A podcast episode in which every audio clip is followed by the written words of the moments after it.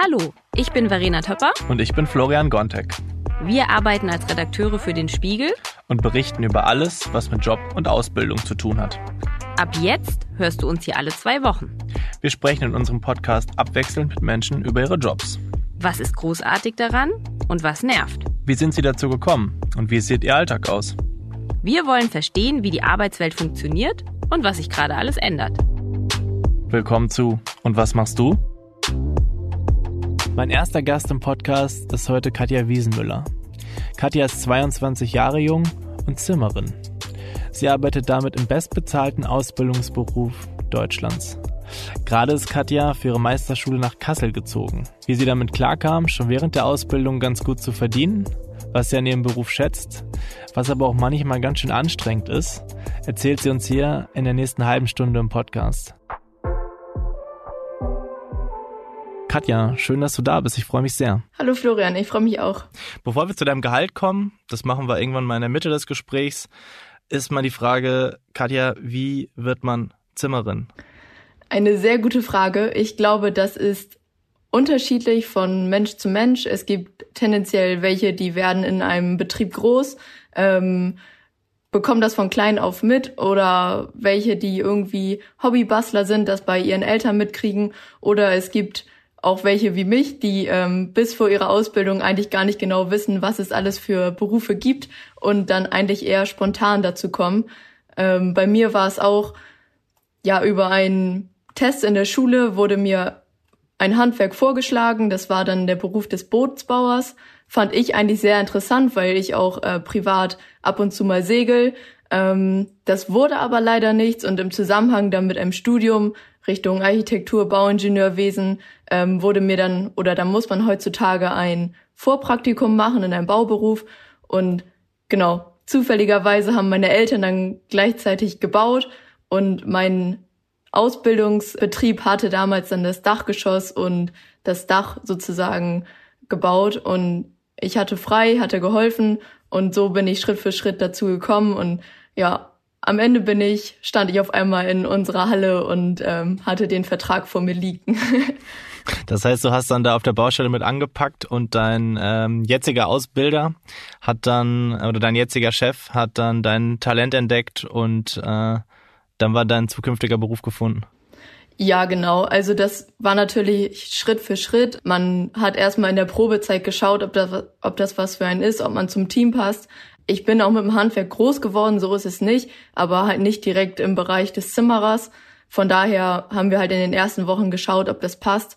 Das lief eigentlich ganz gut und ich habe dann auch den entsprechenden Ehrgeiz entwickelt, da mit einer guten Note sozusagen rauszugehen und das Ausbildungsziel zu erreichen. Also ähm, ja, genau, das war so Schritt für Schritt über einen größeren Zeitraum. Du hast gerade schon gesagt, du bist ja mit dem Handwerk groß geworden. Das heißt, es spielt auch in deiner Familie eine, eine große Rolle. Ähm, dein Uropa war, glaube ich, auch Zimmerer. Genau. Dein Opa wollte es werden, ist dann, glaube ich, Tischler geworden. Und dein Papa macht nichts mit Holz, aber mit Elektro. Das heißt, du bist schon so ein bisschen familiär vorgeprägt.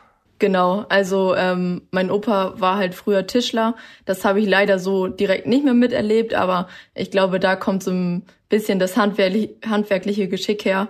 Ähm, ja, und mein Papa, der ist recht vielseitig, der hat zwar, ist selbstständig und ist Elektriker, aber der hat immer viel hier und da gemacht, im Garten was gebaut oder ähnliches. Und da war man natürlich immer mit vorne dabei und musste sehen, was da passiert, hat mit angepackt, soweit es ging. Und von daher bin ich da auch am Wochenende oder ähm, nach der Schule immer mit groß geworden. Aber ja, ich hatte jetzt nicht wie andere eine Zimmerei zu Hause oder so. Also ich war schon recht neu in dem Gebiet und wusste am Anfang eigentlich gar nicht so genau, was mich erwartet oder das war letztendlich eigentlich auch eher Glück, dass es so passte. Mhm. Und du hast, ähm, du hast ja Abi gemacht. Das heißt, so handwerkliche Berufe war das dann, hast du ja schon gesagt, war nicht direkt bei dir auf dem Radar. Hättest du dir auch vorstellen können, an die Uni zu gehen und was hättest du dann gemacht oder was hättest du da gemacht?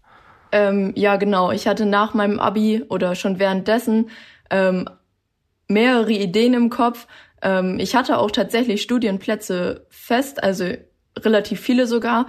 Und das wäre dann vor allem in Richtung Lehramt gegangen. Ich hatte nach meinem Abi auch ein FSJ Sport an einer Schule gemacht. ähm, bin da in den Beruf des Lehrers mal so ein bisschen reingegangen. Genau, deswegen hatte ich ein paar Studienplätze fürs Lehramt, aber auch Studienplätze für Architektur und Bauingenieurwesen. Das fand ich auch sehr interessant, vor allem an der Fachhochschule, wo der Praxisanteil dann etwas größer ist. Ja, aber so ein kleiner Bereich war immer noch fürs Handwerk oder für eine Ausbildung davor frei und so ist es letztendlich dazu gekommen. Und ist das für dich eine Alternative zu sagen, man sattelt nochmal ein Studium auf oder hast du dich jetzt ganz direkt dann für, die, für den praktischen Weg sozusagen entschieden und dann eine Ausbildung gemacht? Also ganz am Anfang war es so, dass ich mit dem Ziel in die Ausbildung gegangen bin, dass es sozusagen als Vorstufe zu einem Studium sein soll, ähm, dass ich danach dann das Studium antreten kann, Berufspraxis gesammelt habe. Und es hat sich mit der Zeit im Prinzip gewandelt, dass ich die Praxis so gut fand, dass der Job mir irgendwie so viel Spaß bereitet hat, dass ich schon in Erwägung gezogen habe, in dem Beruf zu bleiben oder direkt an der Praxis sozusagen weiterzuarbeiten. Und jetzt derzeit mache ich meinen Meister in Kassel. Ähm, das heißt, es soll schon noch etwas weitergehen mit Zusatzqualifikation. Ähm, was da genau auf mich zukommt, weiß ich noch nicht. Ich lasse mich da jetzt inspirieren, schaue, was da möglich ist und äh, ja, suche auch mal das Gespräch mit meinen Kollegen hier. Da ist der ähm, Austausch ja auch sehr groß und ich hoffe, dass dann so im, in den nächsten Monaten eventuell ein konkreter Zukunftsplan entstehen kann. Genau. Mhm.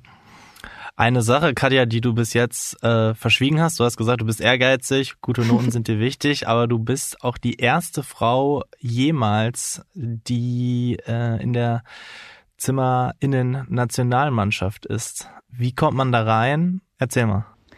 Ja, genau. Also das ist erstmal vorweg sozusagen die allgemeine Zimmerer Nationalmannschaft. Da nehmen tendenziell halt eher Männer dran teil oder kommen da rein. Und ja, ich habe es nach meiner Ausbildung geschafft, Mitglied zu werden. Bin ich immer noch sehr überrascht drüber. Ich habe auch immer noch ein Grinsen im Gesicht, wenn ich darüber rede.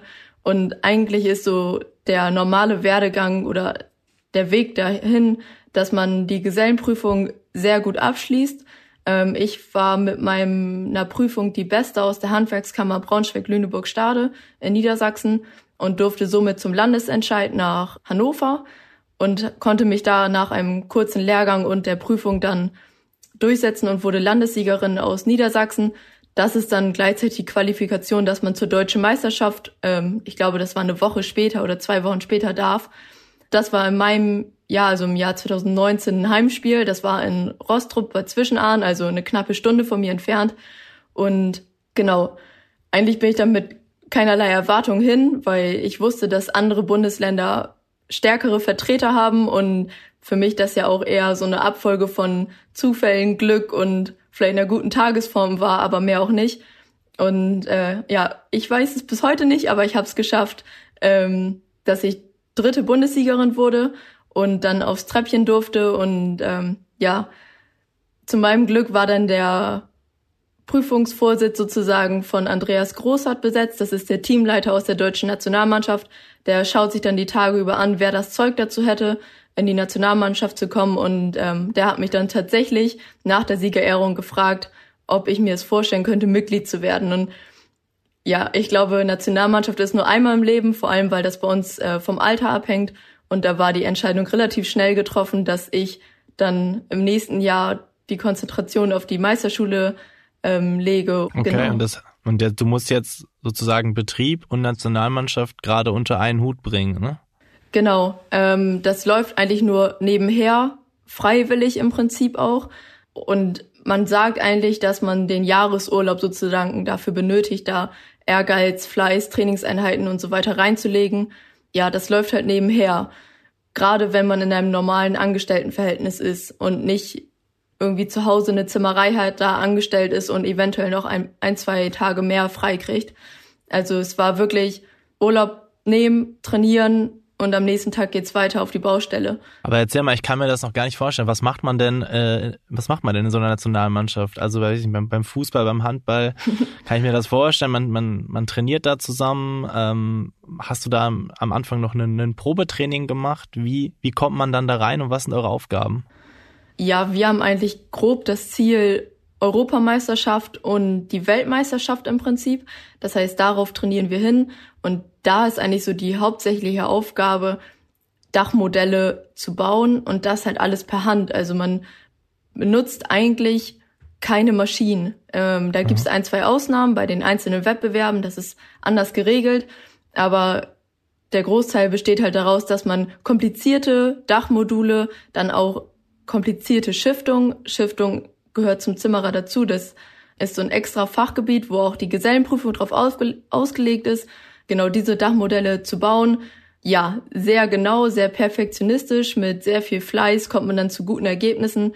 Und da muss man sich dann auch in der Nationalmannschaft sozusagen bewähren, sich weiterentwickeln, dass man da gute Chancen hat, dass man zur Europameisterschaft oder Weltmeisterschaft fahren darf, weil da die äh, Teilnehmeranzahl pro Land auch begrenzt ist. Und wie, wie unterscheidet sich das dann wirklich vom Betrieb? Also das ist dann ja schon ein krasser Switch zwischen Nationalmannschaft, irgendwie Modelle konstruieren und Betrieb. Wo ist da der zentrale Unterschied? Also die Modelle baut man natürlich alle in einem bestimmten Maßstab. Das sind nicht die Querschnitte, die man auch beim normalen Dachstuhl hat. Das heißt, die ähm, Modu äh, Modelle sind alle auf eine Aufrissplatte zu kriegen sozusagen, während ein Dachstuhl ja schon etwas mehr Holz andere benötigt oder andere Dimensionen hat. Und bei der Baustelle ist es halt auch oft so, dass, ja, da geht es ja auch darum, Dachstühle zu errichten, ähm, von Anfang bis Ende sozusagen, dass ich anfange, das zu planen, dann den Abbund zu machen, es aufzustellen und am Ende ist das Ziel, dass mein Dach möglichst schnell dicht, ist oder der Innenausbau starten kann, dass dann Menschen einziehen können. Genauso ja bei der Dachsanierung oder beim Carport. Das sind ja im Prinzip alles wenn es so normale Sachen sind, recht einfache Kon Konstrukte und es geht halt darum, das im Team zu schaffen, den Alltag zu managen und die Aufträge sozusagen fertig zu kriegen, dass der Kunde zufrieden ist. Und bei der Nationalmannschaft geht's halt um die Modelle. Da geht's darum, dass du dich selber weiterentwickelst und zum Trainieren werden halt Modelle gebaut. Immer wieder neue Modelle, die anders sind, auch eine andere Theorie sozusagen voraussetzen. Und das ist im Prinzip so die Tradition des des Handwerks, der, des Zimmererseins. Genau, auch bezogen auf diese Shiften. Da geht's nicht eher darum, viele Aufträge sozusagen durchzuführen, sondern wirklich um diese Feinheiten, Genauigkeiten und alles halt per Hand ab abzubinden im Prinzip, was ja bei uns im Alltag jetzt immer mehr durch Maschinen ersetzt wird, ganz klar. Mhm. Trotzdem ist ja Zimmerin, Zimmerer zu sein, ein sehr körperlicher Beruf ähm, und ist auch, das hast du auch eben schon gesagt, ein männerdominierter Beruf, ein deutlich männerdominierter Beruf. Also nicht mal fünf Prozent in deinem, in deinem Handwerk sind Frauen. Wie hast du das wahrgenommen während der Ausbildung, jetzt bei dir im Betrieb? Musstest du dir da zusätzlich irgendwie, musstest du den Respekt erkämpfen? Ähm, wird da mal ein dummer Spruch gebracht? Wie ist das? Jein. Also man muss sich da natürlich reinfinden, aber ich hatte das Glück, dass ich in einem, würde ich behaupten, recht kleinen Betrieb äh, war. Mit, ich weiß nicht, zu manchen Zeiten war mit zu fünf, glaube ich. Und da kommt es natürlich auch auf die Persönlichkeiten der Mitarbeiter drauf an, aber da hatte ich echt nette Kollegen, die einen immer unterstützt haben, sobald man Hilfe brauchte. Und ich würde behaupten, dass es jetzt auch Aufgaben gibt, die die Männer ebenfalls nicht schaffen, wo man dann allgemein im Team arbeiten muss. Und äh, ja, ich hatte da eigentlich nie so richtig Probleme, mich da irgendwie durchzusetzen oder mir den Respekt zu erarbeiten, ähm, weil ich vielleicht auch so ehrgeizig bin und ja, ich hatte oft Situationen, da habe ich es lieber nochmal versucht, selber zu schaffen, anstatt irgendwie jemanden um Hilfe zu bitten. Man kriegt das alles hin, ganz klar. Man muss, glaube ich, ein gewisses Maß an Selbstbewusstsein mitbringen und sich da auch nicht vor verstecken weil das Handwerk zeichnet sich nicht nur durch die körperliche Tätigkeit aus, da gehört auch viel mehr dazu. Handwerkliches Geschick, Kreativität und räumliches Vorstellungsvermögen. Also es ist ja nicht nur diese körperliche Arbeit und das macht zwar einen großen Teil aus, aber Voraussetzung ist was ganz anderes. Und wenn man da äh, gut mithält, einem das Spaß macht, dann kann man die, dieses körperliche Defizit, nenne ich es jetzt mal, ausgleichen, ganz klar. Und Zwischendurch hatte ich mal ein, zwei ähm, Begegnungen, da musste ich mir ein, zwei Sprüche anhören, aber da kann man sich vielleicht kurz drüber aufregen. Ich habe da aber eigentlich gar nicht drauf reagiert, weil ja, das wollen die ja im Prinzip nur, dass man darauf reagiert und ignorieren und runterschlucken und das an einem abprallen lassen ist, glaube ich, die beste Methode. da jetzt in der Situation mit klarzukommen. Da habe ich mir eigentlich auch gar keinen Kopf drüber gemacht, sondern es war eher noch so ein zusätzlicher Ansporn. Den möchte ich zeigen, dass ich da mit was Gutem rausgehen kann. Und ja, das war eigentlich eher positiv für mich, würde ich fast behaupten. Mhm. Also das heißt, so eine, so eine gute Portion Ehrgeiz hat dich da schon ähm, gut vorangebracht. Was sind denn sonst die Sachen, die diesen Beruf für dich besonders machen? Also warum bist du auch gerne Zimmerin? Sehr gute Frage. Da gibt es sehr viele Punkte, die ich da nennen könnte. Ja. Ähm, angefangen, einfach handwerklich zu arbeiten. Das habe ich gelernt zu lieben. Das ähm, macht einfach unheimlich viel Spaß, was mit der Hand zu schaffen und man geht am Ende des Tages weg und sieht, was man geschafft hat. Ich kann mich umdrehen, nachdem ich mein Werkzeug weggeräumt habe und sehe, was ich heute geleistet habe und dass ich wieder jemandem geholfen habe, der, der, der sich darüber freut, dass er was Neues besitzt oder ähm, was nutzen kann. Und das macht das für mich eigentlich unter anderem aus. Und vor allem dann kommt dazu noch so Sachen wie kreativ arbeiten. Ich muss mir immer wieder Lösungswege irgendwie ausdenken oder besondere Dinge, damit was schöner aussieht. Ähm, ich kann im Prinzip re relativ gut selbstständig arbeiten. Ich kann Verantwortung übernehmen, aber auch im Team arbeiten. Ich habe, ja, wenn es gut läuft, nette Kollegen um mich herum, mit denen man Spaß haben kann, mit denen es locker ist, äh, mit denen ich zusammen mein Handwerk vertreten möchte. Und was ich auch so sehr an meinem Handwerk liebe, ist, dass ich diese Zunft vertreten kann. Teilweise gibt es, finde ich, nichts Schöneres, als in unseren Zunftklamotten sozusagen sich zu zeigen oder vor allem auch in der Gruppe. Ja, da ist man einfach stolz drauf, dass man diesem Handwerk angehört und ähm, dass man das erlernen durfte und erlernt hat, ja. Jetzt ist so ein klassisches Ding eurer Zunft, was man so von als als Laie von außerhalb kennt, auch die Walz. Also manch Zimmerin, manch Zimmerer geht auf die Walz. Gemacht hast du es wahrscheinlich noch nicht, weil das dauert ja auch immer drei Jahre äh, genau. und einen Tag, glaube ich, die man dann unterwegs ist. Ist das was, was für dich interessant wäre und wer macht das überhaupt? Wer geht auf die Walz? Also klar denkt man da zwischendurch mal drüber nach. Man weiß auch, dass es das gibt und was da alles zugehört. Für mich persönlich wäre es nichts, weil ich glaube, ich bin ein sehr großer ähm, Gewohnheitsmensch, sage ich mal. Also ich mag es gerne, dass ich weiß, wo ich heute Nacht schlafe und dass ich ein Dach über dem Kopf habe. Ja, ich glaube, das sind Personen, die einerseits die Tradition sehr schätzen und die auch vertreten wollen, aber auch die so ein, ja, die einfach frei sind, locker sind, locker mit dem Leben umgehen, da keine Probleme haben, auf was zu verzichten und auch unbekümmert in die Zukunft schauen. Es sind, wie du sagtest, schon immerhin drei Jahre und ein Tag. Das ist eine sehr, sehr lange Zeit, auf in der man auf einiges verzichten muss. Und für mich persönlich wäre es nichts. Ich kenne einen, glaube ich, ja, oder ja, ich hatte auch mit ähm, welchen schon geredet. Also Hut ab vor den Respekt, was die leisten und was die im Prinzip auch dann im Winter vor allem oder im Sommer mit den langen Klamotten auf sich nehmen. Da gehört schon einiges zu.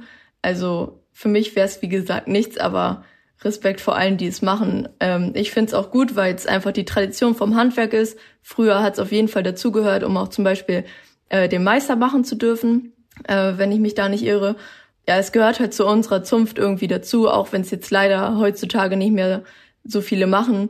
Ja, aber ich finde es einfach toll, dass es sowas mal gab oder es immer noch gibt und es welche gibt, die sich das zutrauen, das einfach umsetzen und ähm, ja, im Prinzip so frei leben. So Projekte wie die Walz werden ja gerade auch durch die Corona-Pandemie so ein bisschen erschwert. Mhm. Ähm, dein Beruf Inwiefern wird der von Corona überhaupt bedingt? Ich würde behaupten, dass uns das in unserem Gewerk gar nicht so doll getroffen hat. Ähm, zumindest ging es mir so in meinem Betrieb daheim. Man hat halt viele Baustellen draußen, auch Neubauten oder Sanierung, wo du dann zwar draußen mit deinen Kollegen bist, ähm, da musst du natürlich darauf achten, dass du dann die Maßnahmen sozusagen einhältst oder zumindest zumindest etwas äh, mehr drauf achtest. Aber dieser Kundenkontakt war ja gar nicht so extrem vorhanden. Mein Papa zum Beispiel ähm, als Elektriker, der hatte natürlich dann die Kundenberatung oder Kundenbetreuung, musste da eventuell zum Stromausfall oder ähnlichen Situationen. Da ist das natürlich viel wichtiger, wenn er dann in das Haus reingegangen ist und kon direkten Kontakt zu den Kunden hatte wir mussten untereinander darauf aufpassen und äh, wenn man mal einen Kunden getroffen hat, dann hat man natürlich auch die Maske aufgesetzt oder Abstand gewahrt. Aber ja, ich denke, dass es da ganz andere Gewerke gibt, die viel, viel mehr betroffen sind. Da würde ich fast behaupten, dass wir in unserem Handwerk Glück hatten und recht glimpflich bisher davon weggekommen sind. Mhm.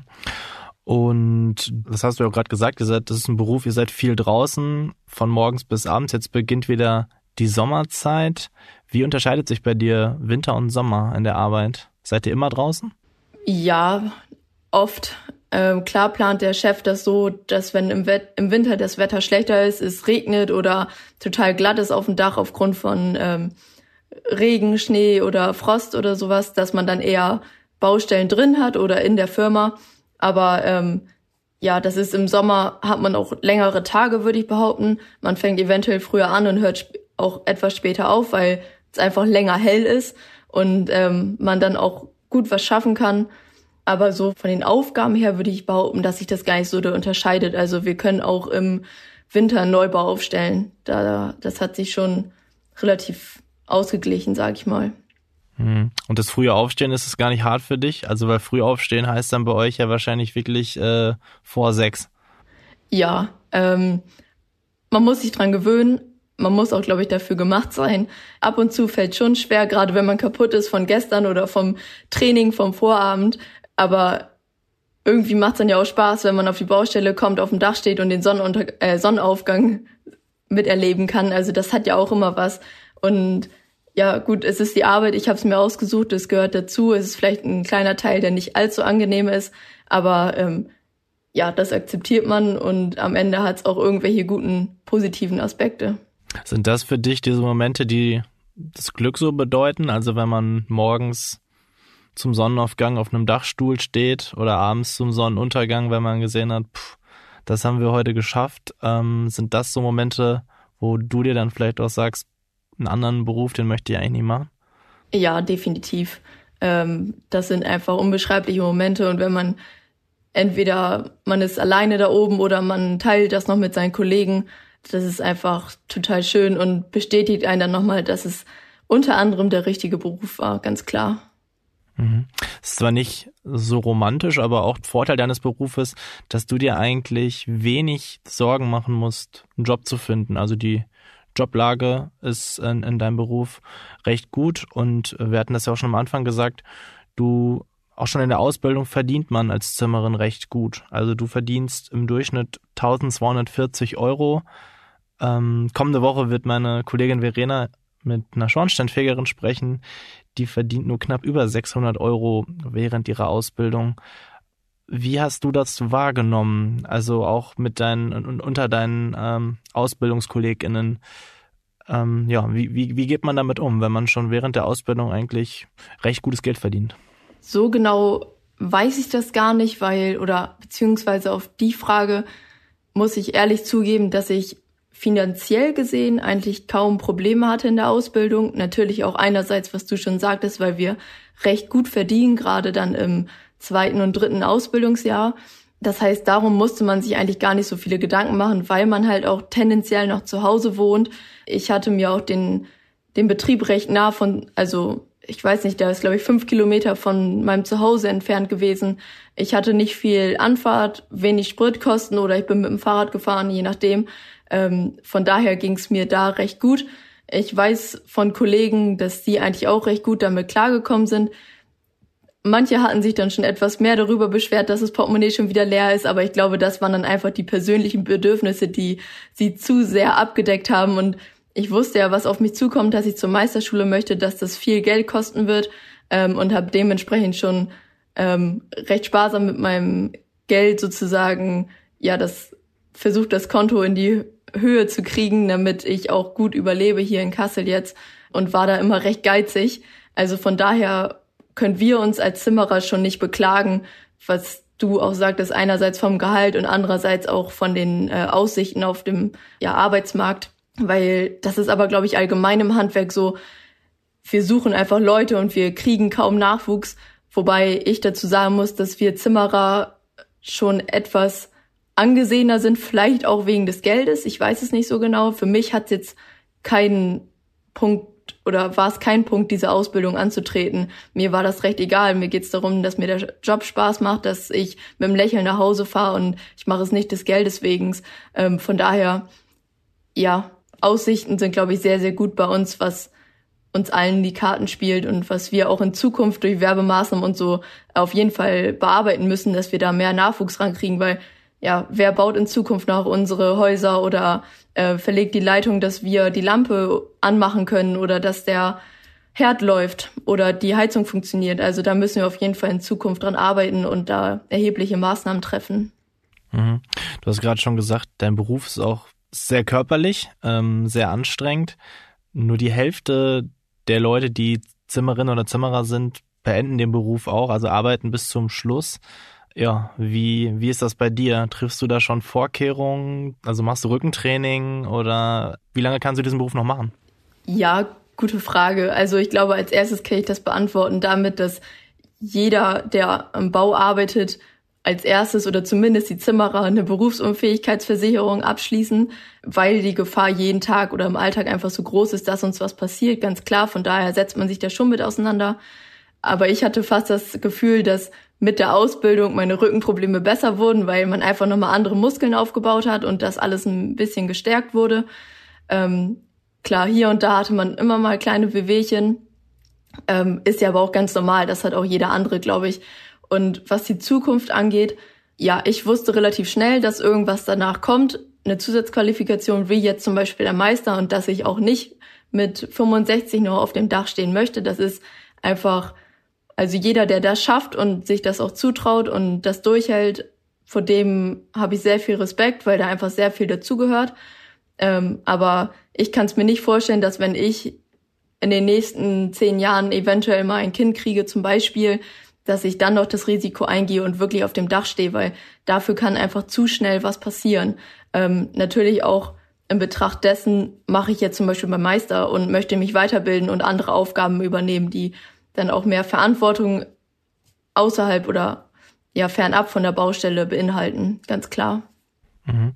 Wenn wir mal in die Glaskugel gucken, was glaubst du, was wäre so ein Beruf, den du dir für dich für die Zukunft vorstellen könntest? Dann fernab ähm, der Baustelle? ja, ich glaube, so das Standardding ist, dass man als Meister angestellt ist und ähm, dann bei einem Betrieb arbeitet. Das interessiert mich aber ehrlich gesagt gar nicht so sehr. Ich finde es spannender, Richtung, mittlerweile tatsächlich in Richtung Arbeitsvorbereitung zu gehen, mich da eventuell auch selbstständig zu machen. Das heißt, ich arbeite im Prinzip für die Zimmereien vor. Ähm, natürlich ist das Interesse, handwerklich zu arbeiten, äh, wird nicht weniger. Das heißt, ja, so Kleinigkeiten kann man sicherlich immer noch nebenher machen, aber das wird dann die Zukunft entscheiden. Und ein großer Aspekt ist auch, dass ich eventuell in den Ausbildungsbereich gehe oder es interessiert mich sehr, ähm, zum Beispiel bei den überbetrieblichen Lehrgängen. Ich war in Stade zum Beispiel ähm, Ausbildungsmeister sein. Ähm, das finde ich sehr interessant, weil es halt auch wieder in Bezug auf die Nationalmannschaft ja diese Verbindung vom Schifften her hat und ähm, handwerklich oder selber mit der Hand was zu kreieren und zu schaffen und das einfach beizubringen, das hat mir bis jetzt auch schon sehr viel Spaß gemacht und kann ich mir sehr gut vorstellen. Aber wie ähm, wir vorhin oder wie ich schon vorhin gesagt hatte, ähm, werden das hoffentlich die nächsten Monate zeigen, was sich da noch ergibt. Mhm. Wie wichtig ist, darüber haben wir noch noch gar nicht gesprochen, ähm, dir der Ausgleich. Also du machst äh, machst du Sport nebenbei und schafft man das überhaupt noch, wenn man äh, zehn Stunden auf der Baustelle war, Sport zu machen? Ich spiele Fußball ähm, bei uns im Dorf sozusagen in einer Damenmannschaft und spiele auch gleichzeitig Tennis. Jetzt im Moment halt gerade nicht. Ich spiele das im Prinzip nur noch privat nebenher, weil das dann tatsächlich ein Ticken zu viel wurde. Von daher kann ich aber behaupten, dass man das nebenher schon schafft. Man muss sich immer abends aufraffen, aber das ist halt einfach ein guter Ausgleich. Ich gehe auf den Platz, hab da meine Mädels umzu und ja, das Kopf frei kriegen, ähm, einmal abschalten und sich auf was anderes konzentrieren, auspowern und die Seele aus dem Leib rennen, so ungefähr. Ähm, das bringt schon viel. Ich habe es geschafft. Mir hat's unheimlich viel Spaß gemacht oder macht es ja immer noch, wenn Corona nicht gerade wäre. Ich habe aber von vielen Kollegen gehört, dass die ihr Hobby abgebrochen haben, weil sie es körperlich einfach nicht geschafft haben. Da kommt vielleicht wieder mein Ehrgeiz durch. Wenn ich ein Ziel habe, möchte ich es auch erreichen und wenn es mir Spaß macht, möchte ich das auch weiterhin machen. Also ja, das bedeutet mir schon sehr, sehr viel. Mhm.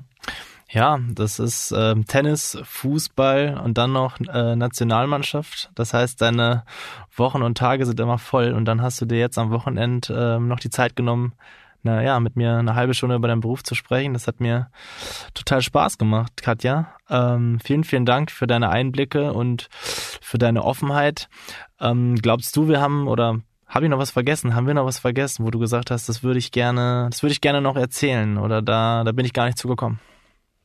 Ähm, ich glaube, so von den Themen haben wir alles, aber ich möchte im Prinzip noch einmal an alle Hörer sozusagen appellieren oder wenn sie kurz davor sind, jetzt diesen Schritt zu gehen, mache ich diese Ausbildung oder, nicht, Ausbildung oder nicht, da einmal an alle zu sagen, wenn ihr Lust darauf habt und euch das Spaß macht oder ihr euch auch einfach nur ausprobieren wollt, geht diesen Schritt, seid mutig und vor allem natürlich an die Frauen, damit die Quote auch wieder in Zukunft noch weiter steigt, ähm, ja, seid selbstbewusst, traut euch das einfach zu und ähm, jeder, der das nicht anerkennt oder euch Sprüche reindrückt oder ähnliches, ähm, einfach nicht beachten, sondern zieht euer Ding durch und macht das, worauf ihr Lust habt. Genau, das wäre so das von mir gewesen. Ähm, ich glaube, dann haben wir auch alles gesagt. ja, ich glaube, da können wir für die erste Folge richtig gute Energie von dir mitnehmen und ähm, ja, vielen lieben Dank, ähm, Katja, dass du dir die Zeit genommen hast, dass du ähm, ja, uns erzählt hast, wie deine tägliche Arbeit aussieht und warum sie für dich so besonders ist. Und ja. Es war eine sehr coole Erfahrung. Es hat sehr, sehr viel Spaß gemacht. Vielen, vielen Dank dafür, dass du dir auch die Zeit genommen hast. Ich hoffe, ihr hattet Spaß beim Zuhören und habt euch wohlgefühlt. Wenn ihr euch selbst mal vorstellen könnt, hier bei uns im Podcast zu sitzen, dann meldet euch gern unter und was machst du at spiegel.de. In zwei Wochen geht's hier weiter. Dann wird meine Kollegin Verena mit einer Schornsteinfegerin über ihren Beruf sprechen. Bis dahin, bleibt gesund, habt eine gute Zeit und bis zum nächsten Mal.